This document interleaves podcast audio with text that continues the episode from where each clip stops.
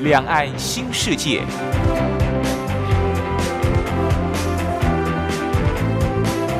这是一个让您打开视野、胸怀两岸、放眼全球的云端世界。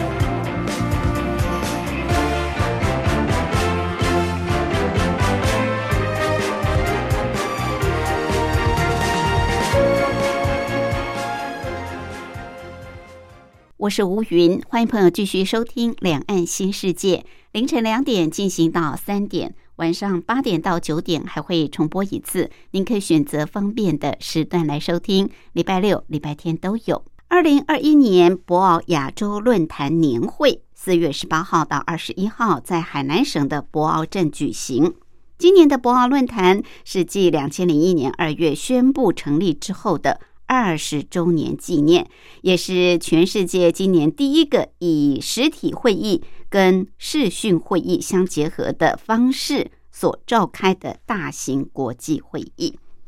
这届的年会有六十多场的活动，而各个活动主题涵盖范围相当的广泛。另外，这届年会还围绕着中国、亚洲以及全球经济。还有社会所面临的重大议题展开讨论。我们今天在节目当中就特别邀请国立政治大学外交系李明教授到节目中为大家来讲解年会所召开的情形。李教授是美国维吉尼亚大学国际关系博士，曾经担任过外交系系主任、国际事务学院院长，现在是外交系的教授。好，在进入我们今天的主题单元之前，我们还有一个小单元——两岸用语大不同，要跟朋友来分享相同事物在两岸的不同用语用词。我们先进行第一个小单元：两岸用语大不同。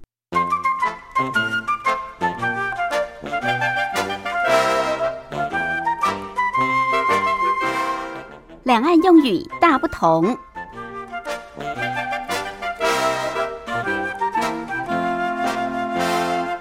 在两岸，许多相同事物都有不同的用语用词。当然，有一些大陆的专有名词，可能我们在台湾也比较少听到。听到时，恐怕一时也难以理解。比方像是成龙配套，成龙就是很有名的电影明星成龙这两个字。成龙配套，其实它指的就是完整的配套措施。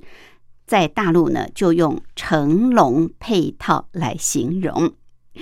另外，呃，在大陆地区，对于用公款来吃喝的，叫做国吃国喝啊，就是国家的国，就吃国家的，喝国家的，用国家的。所以在大陆，对于这种用公款来支付吃喝玩乐的花费，就用国吃国喝来形容。好，那服务方面呢，有一个专有名词也很特别，叫做情感促销。这情感促销就是说，呃，他利用人性的弱点来怂恿消费者购买，就叫做情感促销。我觉得还蛮直接的。当然，很多的服务人员，呃，是会用这种方式，比较容易把商品给推销出去。好，再跟朋友复习一下。对于有完整的整套的这个措施系统，在大陆呢是用成龙配套来形容。那用公款来支付吃喝玩乐的消费，就叫做国吃国喝。另外，利用人性弱点来怂恿消费者购物，就叫做情感促销。好，这是今天在两岸用语大不同跟朋友介绍的。我们在音乐过后就进入今天的主题单元。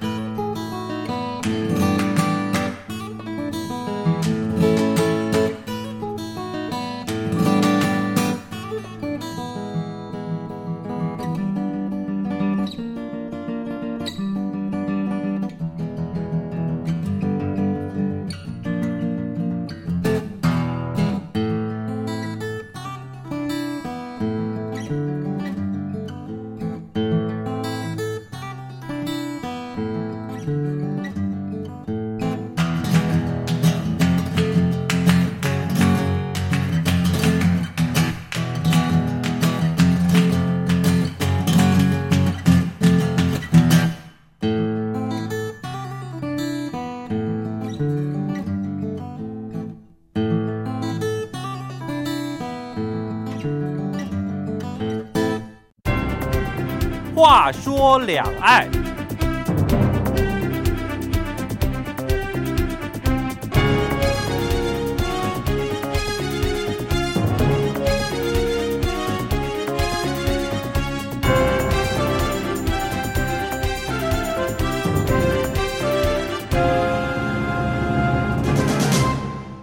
零二一年博鳌亚洲论坛年会四月十八号到二十一号在海南省琼海市万泉河入海口的博鳌镇举行。今年的博鳌论坛是继两千零一年二月宣布成立之后的二十周年纪念，也是全世界今年第一个以实体会议和视讯会议，也就是线上线下相结合的方式所召开的大型国际会议。因为新冠肺炎疫情的影响，二零二零年的博鳌论坛会议一度停办。今年的会议规模也比往年缩小，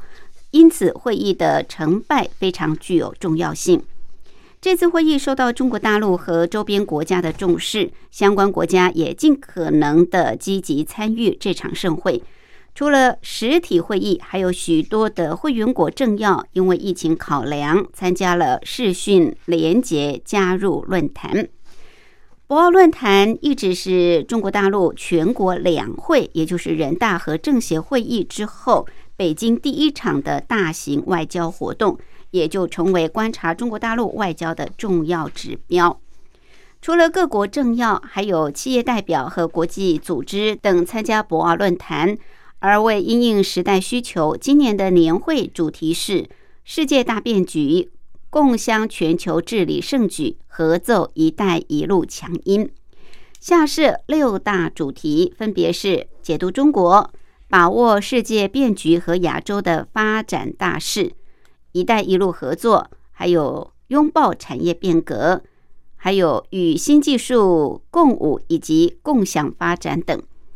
根据报道，为因应疫情的防控，博鳌亚洲论坛要求与会人员都必须完成两针的新冠疫苗接种，才能参与论坛。由此可见，主办单位是急于创造会议成果的同时，也向国际显示他们认真防疫，希望做到滴水不漏，保障会议品质，真的也是煞费苦心。关于这次的博鳌亚洲论坛，我们今天也特别邀请国立政治大学外交系李明教授到节目中来，为大家讲解年会召开的情形，并且为我们分析论坛的决议。李教授是美国维吉尼亚大学国际关系博士，曾经担任过外交系系主任、国际事务学院院长，现在是外交系教授。李教授好。呃，主持人好，各位亲爱的朋友，大家好，很高兴再次来参加贵节目。谢谢。好，我们知道博鳌亚洲论坛，它是在两千零一年二月份正式宣布成立，所以今年刚好也是呃届满二十周年。我想，可能有些听众朋友对于这个论坛成立的宗旨、目的、当时的一个背景，并不是非常的了解，所以我想一开始哦，就先请我们教授跟大家来谈一谈。博鳌亚洲论坛在二十年前一个创设的背景，当时为什么要创立这样的国际论坛机制？究竟想要达成哪些具体的目标呢？嗯，好的，我想这个呃，博鳌亚洲论坛呢是现在一个亮眼的明星啊，那全世界都知道这样子的一个论坛。那么它是一个非营利组织，呃，在两千零一年二月二十七号。也就是正好是二十年前成立的啊，它的秘书处是设在北京，服务的主要地区依然是在亚洲。那现任理事长是韩国前任的外长以及联合国的秘书长潘基文先生，嗯，现在的秘书长是李宝东啊。在啊说这个现在的这个博鳌亚洲论坛的这个一般形式之前，也可以跟大家说明啊，在呃很久以前呢啊，特别是在一九九零年代啊。我们知道啊，那个时候已经有这个亚太啊经济合作会议啊，嗯，还有太平洋经济合作理事会等等啊，比较多的跨区域国际合作组织。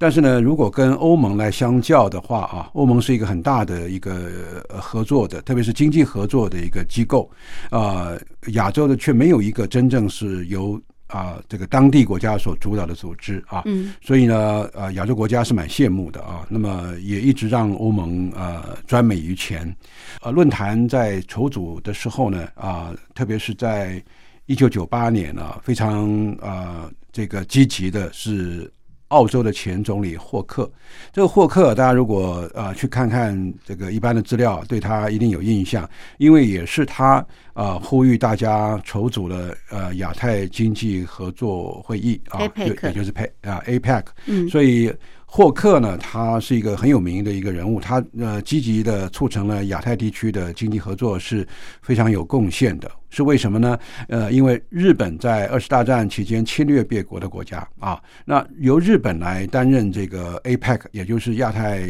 呃经济合作会议的那个主导啊，还会让人家重新想起是不是要搞这个所谓的这个亚太呃共荣圈了哈、啊，所谓东亚共荣圈啊，那大家对日本是比较有戒心的，所以呢，日本就请澳洲总理霍克来担任这个领头羊的这个工作啊。所以，一九九八年九月的时候，那个霍克呢跟日本前首相细川护熙和菲律宾前总统拉莫斯就倡议要成立一个类似这个达沃斯呃瑞士达沃斯的这个世界经济论坛，另外一个有别于他的亚洲论坛。嗯而这个亚洲论坛这个概念呢，一经推出啊，就获得了许多各方面国家的一致认同。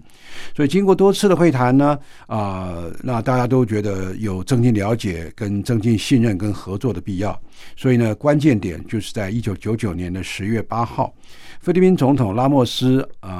呃、还有就是澳洲总理霍克跟大陆的国家副主席胡锦涛在北京就议定了亚洲论坛的筹设，因此呢，亚洲各国对于筹设这个亚洲论坛呢，做出了非常积极的反应。那么在选在哪里呢？后来选在一个地位适中，而且气候良好，而且呢，基本上是呃绿化的一个地方，做的非常好的这个博鳌这个地方来举行。刚才这个呃主持人说博鳌就是海南省琼海市那么一条河叫万泉河，万泉河入海口一个呃风景名胜啊、那么可以说大家都很喜欢的一个呃博鳌这个地方来以它来作为一个名字，所以呢就叫做博鳌亚洲论坛。成立大会在二零零一年的二月二十七号就在当地所举行。是。那么第一是届的秘书长是曾任啊、呃中国大陆对外经济贸易部副部长的龙永图。那么创始会员国呢，一共是二十六个国家啊。那当然就是澳大利亚啦啊，还有这个中共啦、印度啦、印尼、日本啦、伊朗，甚至还有伊朗，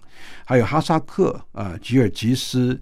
呃老挝啊、马来西亚、蒙古。啊、这个缅甸、尼泊尔、巴基斯坦、啊、韩国、新加坡、泰国、斯里兰卡等等，越南等等，想得到的国家都有了哈。嗯那这个是所谓的创始会员国，一共二十六个国家啊。呃，二零零六年四月呢，呃，以色列跟纽西兰呢，就是大陆说的新西兰啊，再被追加为博鳌亚洲论坛的发起国。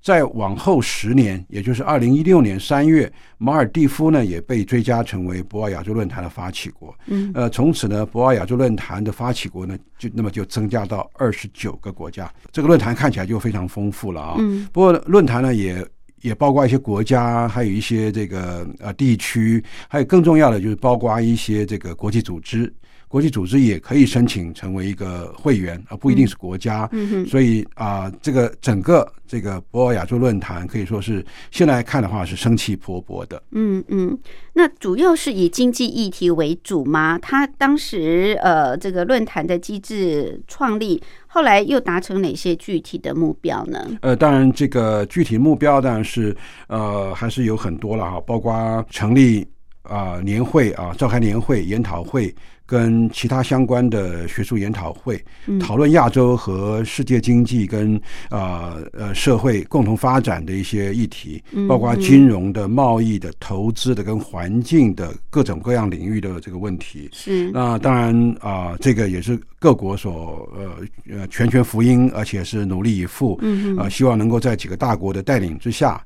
能够他们自己也获利，那么整个区域呢也能够得到合作跟多赢，嗯，啊、也就创造共赢的这样的一个机会。对对。那么当然，他也会提出地区性跟全球性的一些倡议，嗯，能够借助于这个博鳌亚洲论坛，能够促进更大一片的像全球的呃，还有各国啊、特别是有些这个倡议提到联合国去啊，那成为大家共同的一个合作的这个方向，跟提出一些新的看法，成为国际合作的准则。所以呢，他的努力是大家所有目共睹。嗯嗯，那既然是这样，博鳌亚洲论坛呃计划以什么样形式来进行它的活动？它又做出了哪些进展呢？教授，你可不可以谈一谈？呃，当然，这个因为它目标很多，而且倡议的这个呃方向啊也是可行啊，基本上啊、大家都是采取共视觉，嗯然后主要都是希望能够啊、让大家都觉得这是合作共赢啊。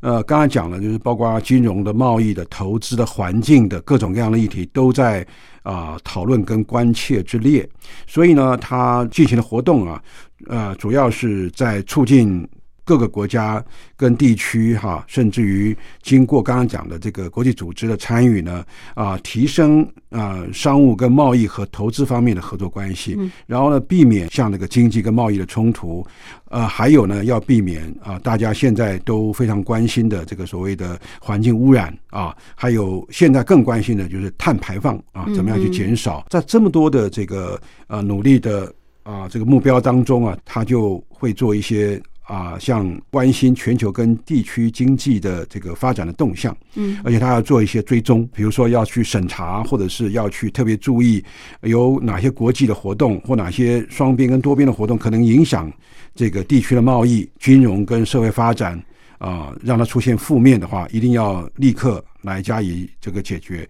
而且它是一个呃，可以说是非营利组织啊。非营利组织的话，当然所提出的建构啊，它也没有在这个地方想到彼此的竞争啊，而且所提出的倡议呢，都可以送到各个国家做参考，而且各个国家都。都不会把这个博鳌论坛看的是一个敌对的一个势力，而认为它是一个呃互补或者是合作，或者是这个提出建议的一个单位。呃，另外呢，还有收集和发布相关的信息，凸显地区的经济合作的机会。然后呢，再通过论坛建立的一些工作网络啊。增进区域内外啊企业之间的联系，而且呢，也作为企业跟当地政府的这个桥梁。还有呢，创建和成为具有国际影响力的研究跟培训的中心。嗯，所以它也有研究，也有培训中心，还有各个不同的组别去来讨论，或者是提出一些不同的议题，来作为一个解决的那个努力，而且为商业团体提供先进的管理经验跟技术啊。是，还有就是独立或合作开展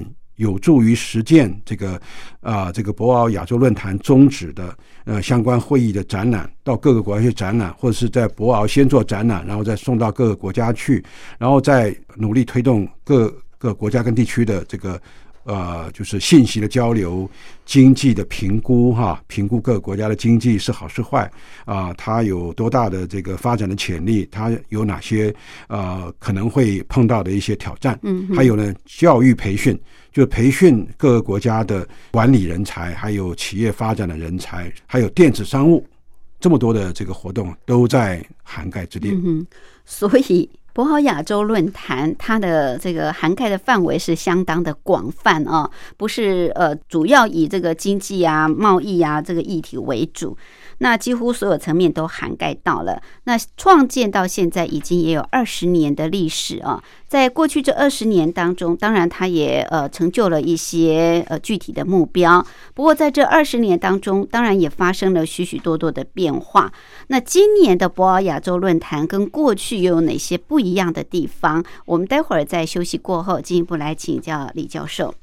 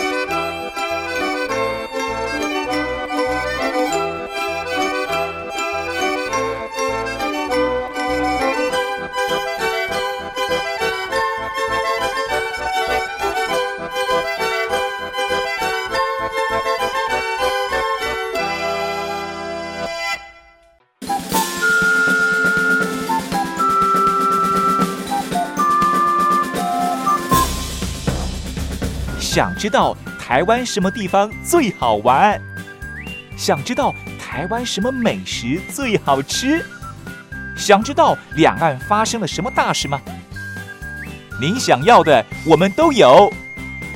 收听光华之声，丰富您的人生。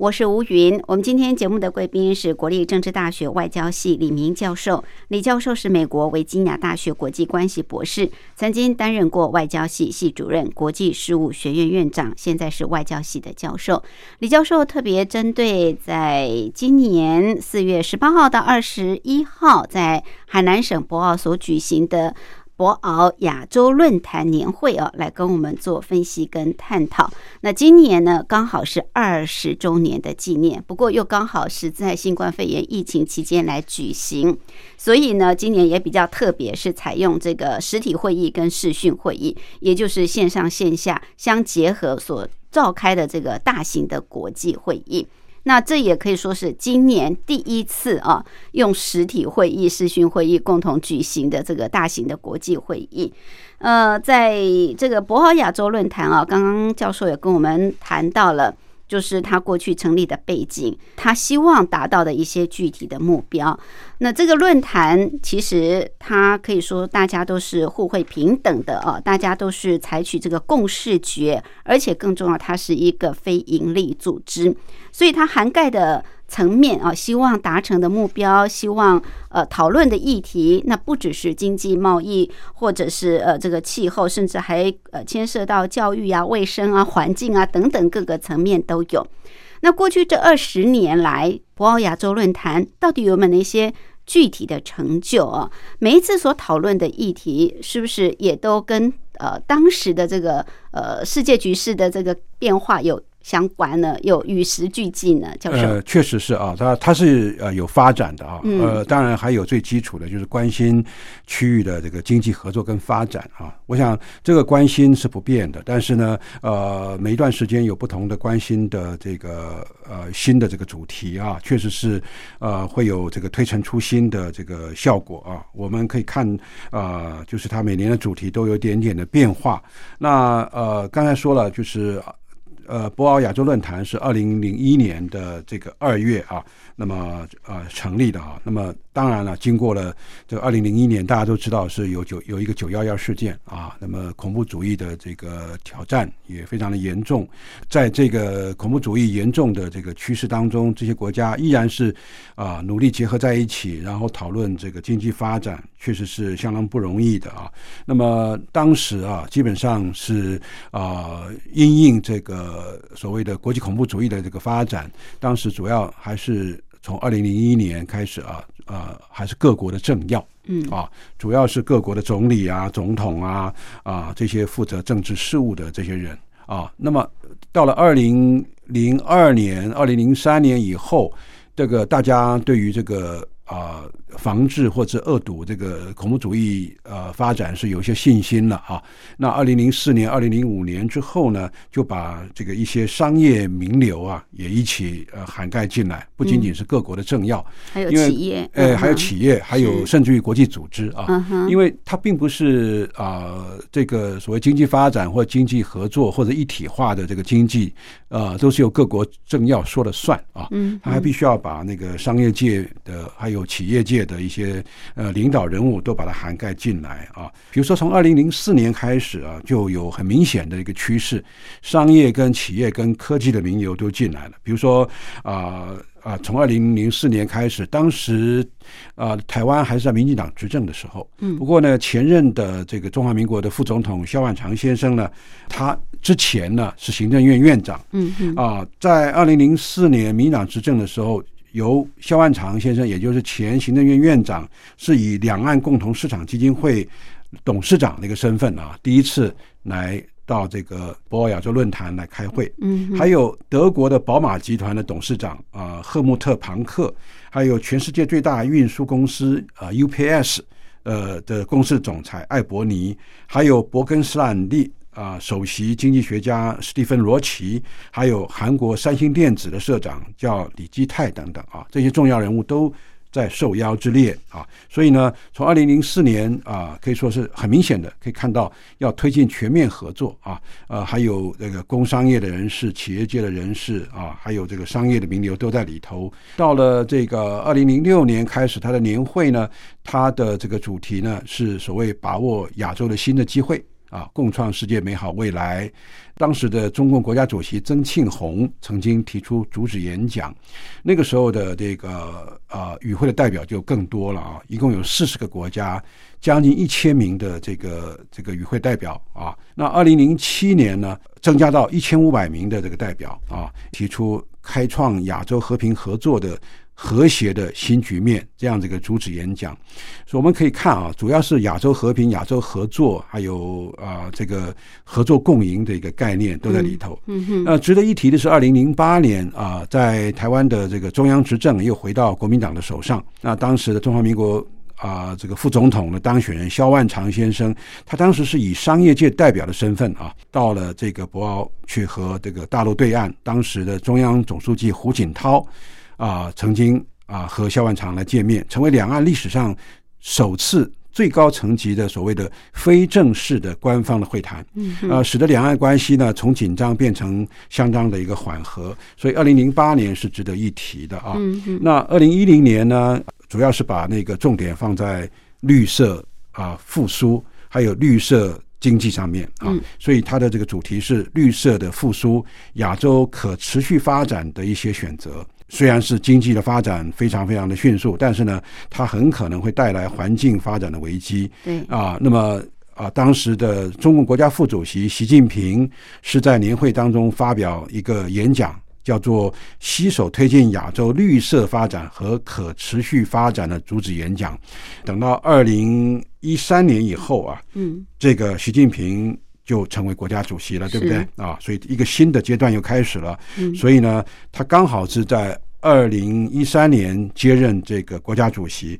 他在第一任的国家主席的任内，就是在四月六号的八号，也是在博鳌以这个核革新、责任、合作、亚洲寻求共同发展为主题，这个邀请了很多的这个与会的代表一同来参与啊。二零一五也是一个重要的这个转捩点，因为正是在二零。一四到一五年之间，啊，习近平主席呢，他提到了一个“一带一路”的概念。他当时是以呃国家主席这个身份提出一个主主题演讲，他这个演讲题目就是这个亚洲新未来。迈向“一带一路”的命运共同体啊，为这个主题，所以把“一带一路”的愿景跟行动的文件啊，共建丝绸之路经济带和二十一世纪海上丝路的这个愿景跟行动也带进来了啊。所以一直到这个二零二零年，不过二零二零年是因为疫情的关系没有办法做，呃，也没有办法呃来这个举办那样子的一个活动，其实也蛮令人可惜的。所以今年二零二一年再重新来做，然后进入到二十年的一个发展的一个阶段也。也让大家期待非常的高。是，今年呢，事实上又把“一带一路”再次的强化了啊！所以从习近平上台，极力的推动“一带一路”，这些年来在博鳌亚洲论坛当中哦，“一带一路”似乎啊就是不可或缺的一个讨论的焦点。中国大陆呃，在这次举办论坛的时候，刚好也是跟美国关系处在最低潮的时期，尤其是在外交跟军事上哦，明显可以看得出来，确实是面临美国为首的盟国的围堵，特别是美日韩峰会之后，感受比较大的压力。那在这次参加论坛的各国政要人数，在中美关系低潮之际，是不是跟过去来相比，有一些？比较减少的地方呢？我觉得没有什么减少哎，我觉得各个方面都一开始的时候是呃担心呐，会不会美中关系啊处于这个下坡啊，双方在各个方面啊不同的那个领域当中有冲突，然后这个甚至于美国新的拜登政府好像也承继了一部分啊前任川普政府的这个对中国大陆的啊凡是对抗，然后凡是这个鸡蛋里面挑骨头的这样子。一个努力看起来是正是这样子啊，嗯，但是这个会议看起来是没有和前那么多届的这个参与的人数有明显的减少。这次的年会啊，经过统计的一个结果，光是线下，也就是当场啊。在现场参加的人数就突破四千人，嗯啊，而且这四千人呃还包括了四十九位的国家政要或者是前政要，就是以前担任过总理或总统的，还有现任的七十四位的部长级的官员跟前官员，还有几十位的国际组织的领导人、负责人都参与了这个现场的这个出席的这个年会。刚才说了这个啊，就是这一次的。这个整个的这个会议啊啊，就是从十八号开始启动，那么二十号开幕，二十一号闭幕，看起来只有啊四天的这个时间，但是呢，整个年会啊啊一共有六十多场的这个活动或者是研讨会，啊，分为解读中国啦，把握世界变局啦，一带一路的合作啦，还有拥抱产业变革啦，还有跟新世。纪的技术共舞啦，还有共享这个全球发展这个六个大类，嗯那么涵盖电子货币、知识产权、区域全面经济伙伴协定，也就是 RCEP，将来怎么做，如何做得更好？还有 AI，也就是人工智慧，还有这个人口老化的问题，对，还有五 G 的问题，嗯，还有。这个碳排放、碳中和的问题，嗯，还有世界贸易组织，也就是 WTO 的改革，以及远到这个供应链是不是有啊这个啊破洞，是不是能够衔接？还有怎么样去平等分配这个新冠疫情的这个疫苗？这些都是会议的这个讨论的主题。我觉得人数倒是没有啊特别的减少，是啊，虽然说它的这个。呃，形态呢是好像没有前几年那么的大啊，大张旗鼓的，因为确实是有一些人是靠视讯会议来这个沟通，但是呢，其实我觉得也是。看起来还是蛮盛大的。是 OK，好，所有亚洲国家毕竟还是很关心啊自身的这个经济发展跟呃亚洲区域的一个连接的情况。那这次的涵盖议题也是相当的广泛哦。刚刚这个教授也特别提到，不过在这次亚洲论坛当中哦，有几份报告哦特别描绘亚洲的未来。到底这几份报告是怎么说的？另外，呃，在这次这个论坛开幕的时候，习近平呢是。用这个录制影片的方式来发表主旨演讲，特别提到了真正的多边主义啊。当然，习近平也意有所指。到底 习近平为什么会提出这样子的一些说法？我们待会儿在休息过后进一步来请教李教授。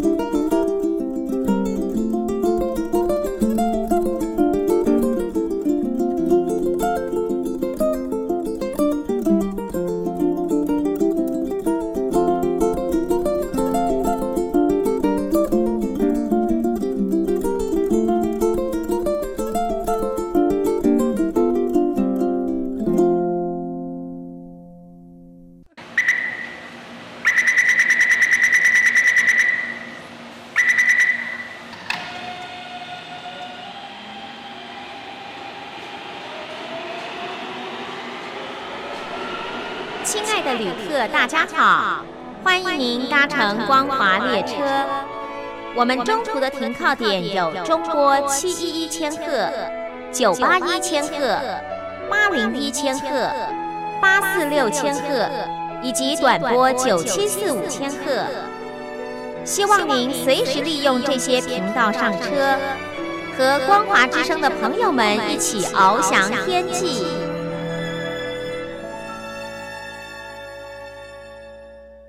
我是吴云。我们今天节目的贵宾是国立政治大学外交系李明教授。李教授是美国维吉尼亚大学国际关系博士，曾经担任过外交系系主任、国际事务学院院长，现在是外交系的教授。李教授特别针对在四月十八号到二十一号在大陆的海南省博鳌镇所举行的二零二一年博鳌亚洲论坛年会啊，来跟我们呃做分析跟探讨。那刚刚教授也跟我们谈到了这个呃博鳌亚洲论坛成立的背景宗旨，还有过去这二十年来，因为今年刚好是成立二十周年的纪念，所以过去这二十年来，到底亚博鳌亚洲论坛啊，每一次讨论的主题啊，主要是关心哪些？刚刚教授也跟我们做了回顾。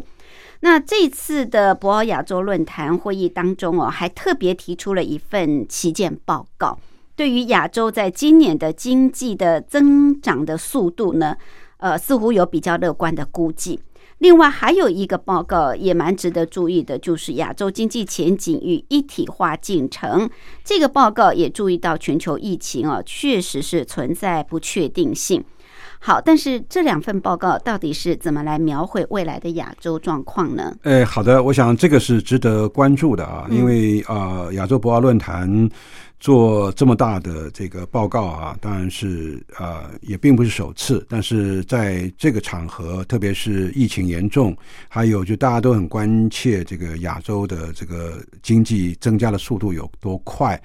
这个两个主要的这个议题，大家都啊睁大了眼睛来看，所以呢，这个两个报告都很重要。第一个就是刚才主持人提到的这个四月十八号所发表的旗舰报告。这个旗舰报告，这个旗舰就是主要的那个领航的这个舰只了啊，是呃那么一个船舰，这个叫旗舰。在这个旗舰报告里面呢，啊特别提到啊，二零二一年啊，亚洲经济增速啊，渴望达到六点五百分比以上。而亚洲将成为全球可持续复苏的一个重要的引擎，就是说，在这样子的一个呃向往之下啊，就是说，大家也对这个亚洲啊的这个经济的发展有一个更乐观的一个看法啊。嗯，那当然不是盲目的乐观，但是呢，它是这个有凭有据，各种各样的数字啊来作为佐证。来作为这个旗舰报告的最主要的这个内容，但看起来亚洲大部分的地区呢，呃，这个疫情是得到呃相当的一个控制了啊，所以它的经济发展根据。这个旗舰报告，那么是可以这个信任的，也是可以保证的哈。呃，当然这是一个比较乐观的一个估计。另外一个报告呢，也是十八号发表的，就是叫做亚洲经济前景跟一体化的进程，而也是在展望二零二一年啊。那这个是好像看起来是比较。啊，这个悲观的哈，但这个这个这个悲观其实是对整个全球来看，亚洲呢，其实在悲观里面依然是有很大的一个希望。他怎么说的呢？就是这个疫情啊，是直接影响世界经济表现的主要的这个变相，但是呢，它也会影响到亚洲经济的表现。在目前的情况来说啊，有一些亚洲经济体正逐步进行新冠疫苗的大规模的接种。而疫情得到了有效而且相当的的控制，那么这个是令人啊欣慰的一件事情。但是呢，话又说回来，全球疫情的演变现在依然存在许许多的不不确定性。如果美国跟欧洲主要经济体，依然受到疫情所拖累的话呢，那亚洲经济增长的外部环境的改善将是相当有限的啊。嗯，但是呢，在区域经济合作方面呢，这个如果能够把这个区域全面经济伙伴协定，也就是 RCEP 签署起来并且落实的话，将在这个呃贸易跟投资领域为亚洲经济带来新的积极的因素。嗯，哪怕是全球依然是或多或少的受到疫情的影响，但是亚洲呢，绝对是一个亮眼的新星。是啊，所以因此呢，这个旗舰报告也好，或者是这个亚洲经济前景跟一体化进程的报告也好，都让亚洲很多的国家啊，都抱着相当大的这个希望。嗯，好，所以看起来呢，二零二一年亚洲地区啊，这个经济的增长是令人期待的，而且是乐观。但是新冠肺炎疫情是一个很重要的变数。好，在这一次的年会当中哦，刚刚教授也提到，一共有六十多场的活动，涵盖的主题非常的广泛哦，像是提到这个数字货币、智慧财产权、RCEP、人工智慧、老龄化，还有中呃这个碳中和、粮食安全、新冠疫苗等等哦。几乎无所不包，但是其中比较令人关注的就是有一组讨论到这个亚洲国家正在加速的步入老龄化的社会，呃，这好像也不久不只是是亚洲，我觉得是 全世界啊，全世界都这样子。对 他们是怎么评估的呢？嗯嗯，确实这个老龄化社会啊，让大家都觉得很为难啊。呃，这也说明了这个少子化啊。嗯呃，那么当然少子化是一个因。因素还有就是说，当然医药的进步啊啊，这个特别是先进国家啊，他们这些老年人，他们可以预期的寿命啊，可以更加的拉长啊，特别是像日本啦啊，这个啊美国啦哈啊澳洲啦啊英国、法国、德国啦等等，他们这个老龄化也逐渐的严重起来啊，他们都是非常长寿的啊。大概都已经超过了这个八十岁了啊。那我们看这个，刚刚讲了有六十多个分组的讨论啊，其中一个就是在讨论老龄化的社会到来以后，我们应该怎么办啊？那与会的这些的学者、专家呢、官员呢，就对这个人口老龄化提出相对的建议啊。而刚刚讲了，那个老龄化社会啊，像刚才所说的这个。日本、德国、法国、英国、澳洲，也就是澳大利亚、美国、俄罗斯，甚至于中国，都是主要进入老龄化的社会。尤其是亚洲的国家，进入这个老龄化社会更快啊。嗯，所以呢，呃，世界老龄化的这个呃情景是大家是啊可以预见到的哈。呃，出生率的下降是各国所面临的共同的问题。嗯啊，而这个新冠肺炎的疫情的发生，也加速了出生率下降的一个趋势。所以呢，呃，根据日本前首相福田康夫在现场所做的这个说法是说，啊，全世界都必须必须要创造一个年轻人愿意生孩子的环境啊，我觉得这个并不太容易啊，呃，并且需要利用一些新的技术来弥补经济活动和适龄人口的不足，嗯，包括利用人工智慧和信息技术来推动生产、流通各个领域各个层面的创新啊。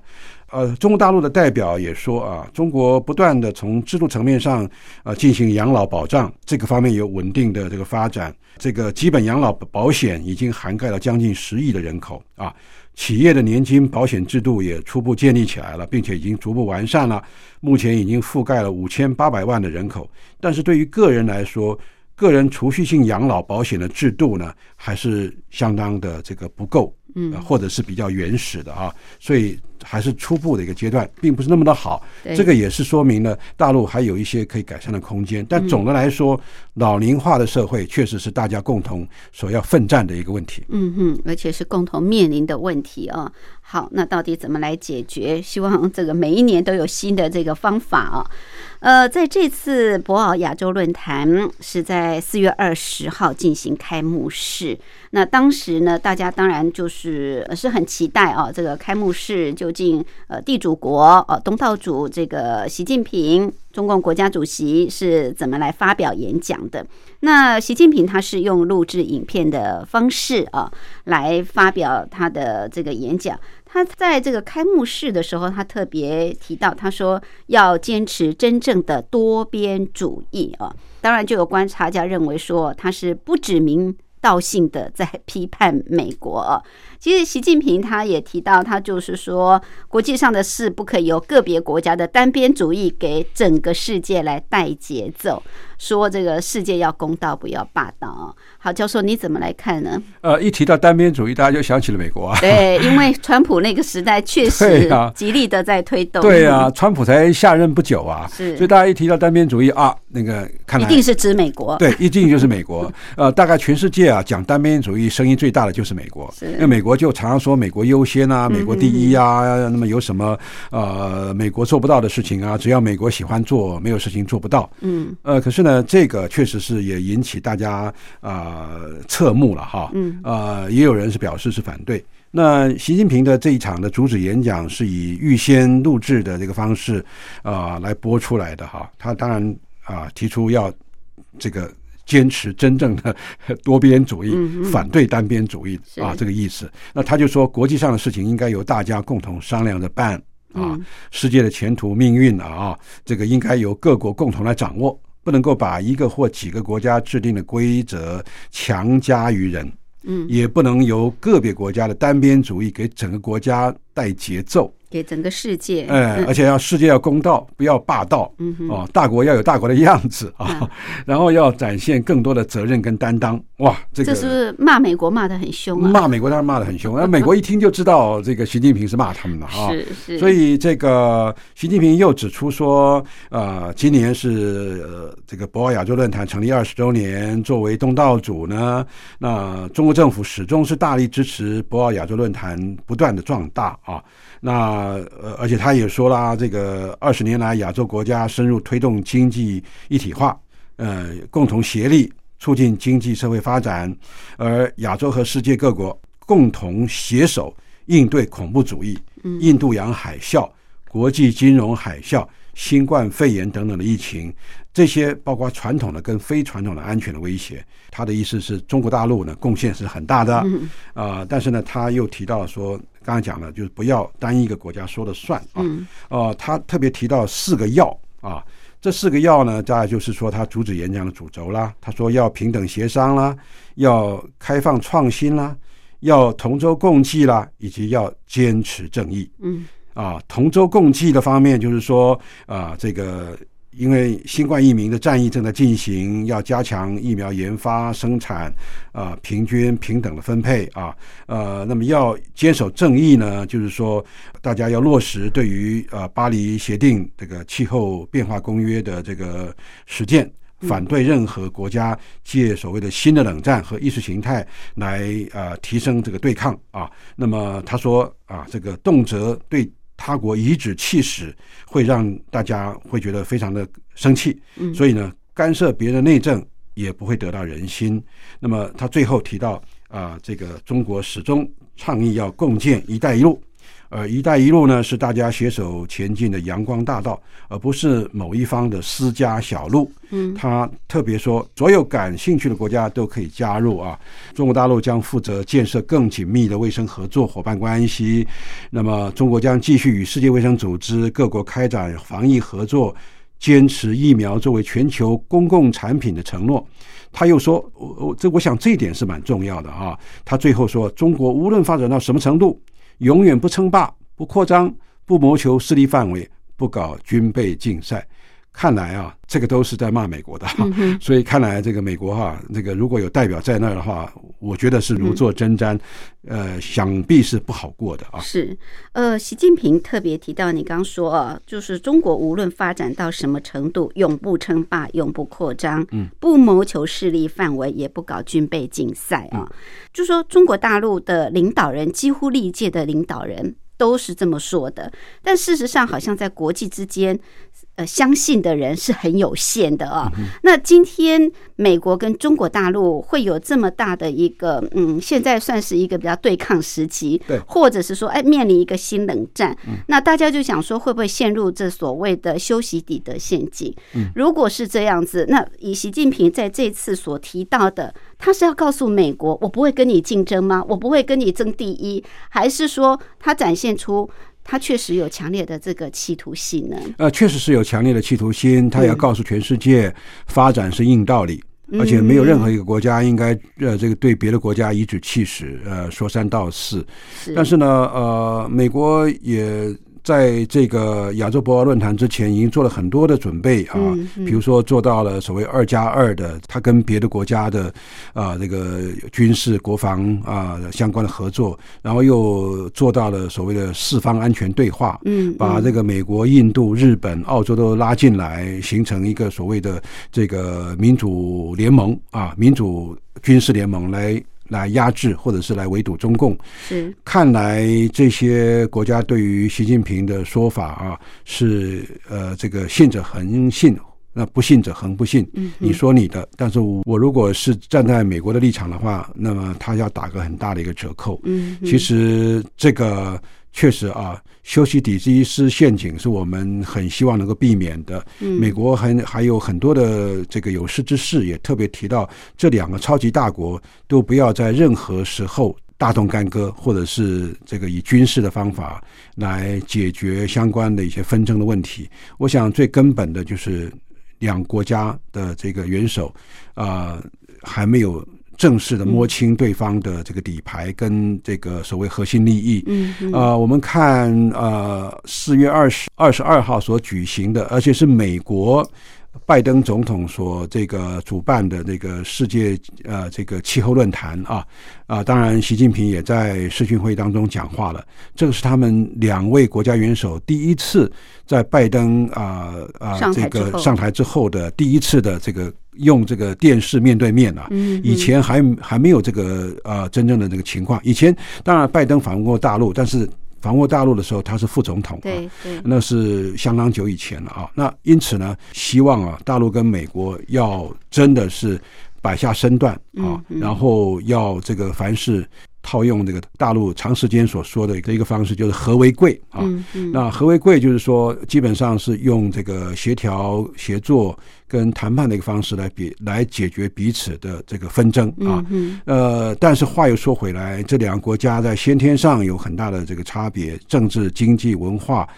呃，都有很大的一个差别。美国是三权分立的民主国家，是是一个开放的经济跟社会，嗯呃，美国重视这个权力平衡啊，这个权力平衡不单单是呃三权分立的平呃的那个权力平衡，也包括对任何可能啊、针对美国或美国盟邦的一些啊、可能的这个军事的的威胁的来源，也从来不假辞色。嗯，所以我觉得啊、双方要要进行更坦诚的这个谈判，或者是嗯对啊话啊对话，就是说才能够把误解啊把它消逝，才能够增进彼此的合作的的空间。嗯我们也希望这个啊、美国的新任总统拜登上任以后，能够做更多的啊和各个国家啊。这个呃不同国家的这个对话跟联系的工作，嗯而不是再回到这个川普那个时代的这个单边主义。所以我觉得习近平讲的啊，是要进行这个多边主义的合作，这是蛮正确的了哈。嗯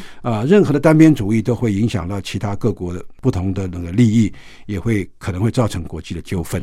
我们希望大家多从多边主义来走，少从单边主义走回头路。OK，好，走向合作，不要走向对抗哦。